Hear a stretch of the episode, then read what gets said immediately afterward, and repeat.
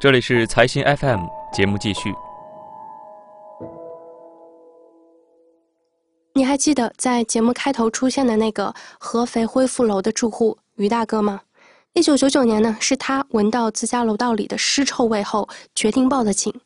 二十多年后，于大哥告诉我，实际上他在杀人事件发生之前就遇见过几次劳荣枝和法子英。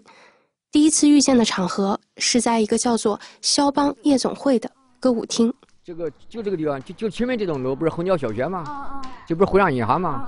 徽商银行楼上面。于大哥给我指的地方呢，是距离恢复楼很近的一处三层楼房。一楼、二楼都是徽商银行。哦。下面是营业厅，二楼是办公室，三楼银行，三楼好像也是银也也也是这个徽商银行的资产。哦。他他就用不上了，租给他的叫肖邦夜总会。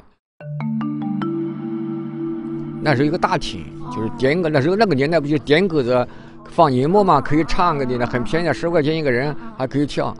他两个坐在卡座边上，坐在边上，始终是嗯没有点歌。始终没点歌。嗯，后来我去了，我说你是干什么的？为难呢？我说你要玩的话，咋不点歌呢？对吧？自然来了个的。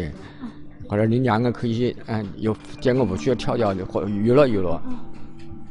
他也不讲话。我说你们是不是找人呢？对吧？如果找人的话呢，我奉劝你们离开这个地方，这是营业场所、公共场所。于大哥跟我回忆，几天后，他发现母亲家楼下搬来了两个新租客，在打过一次照面后，他就认出了这两个人。也反应过来。想要收听完整版故事，欢迎大家下载财新 App。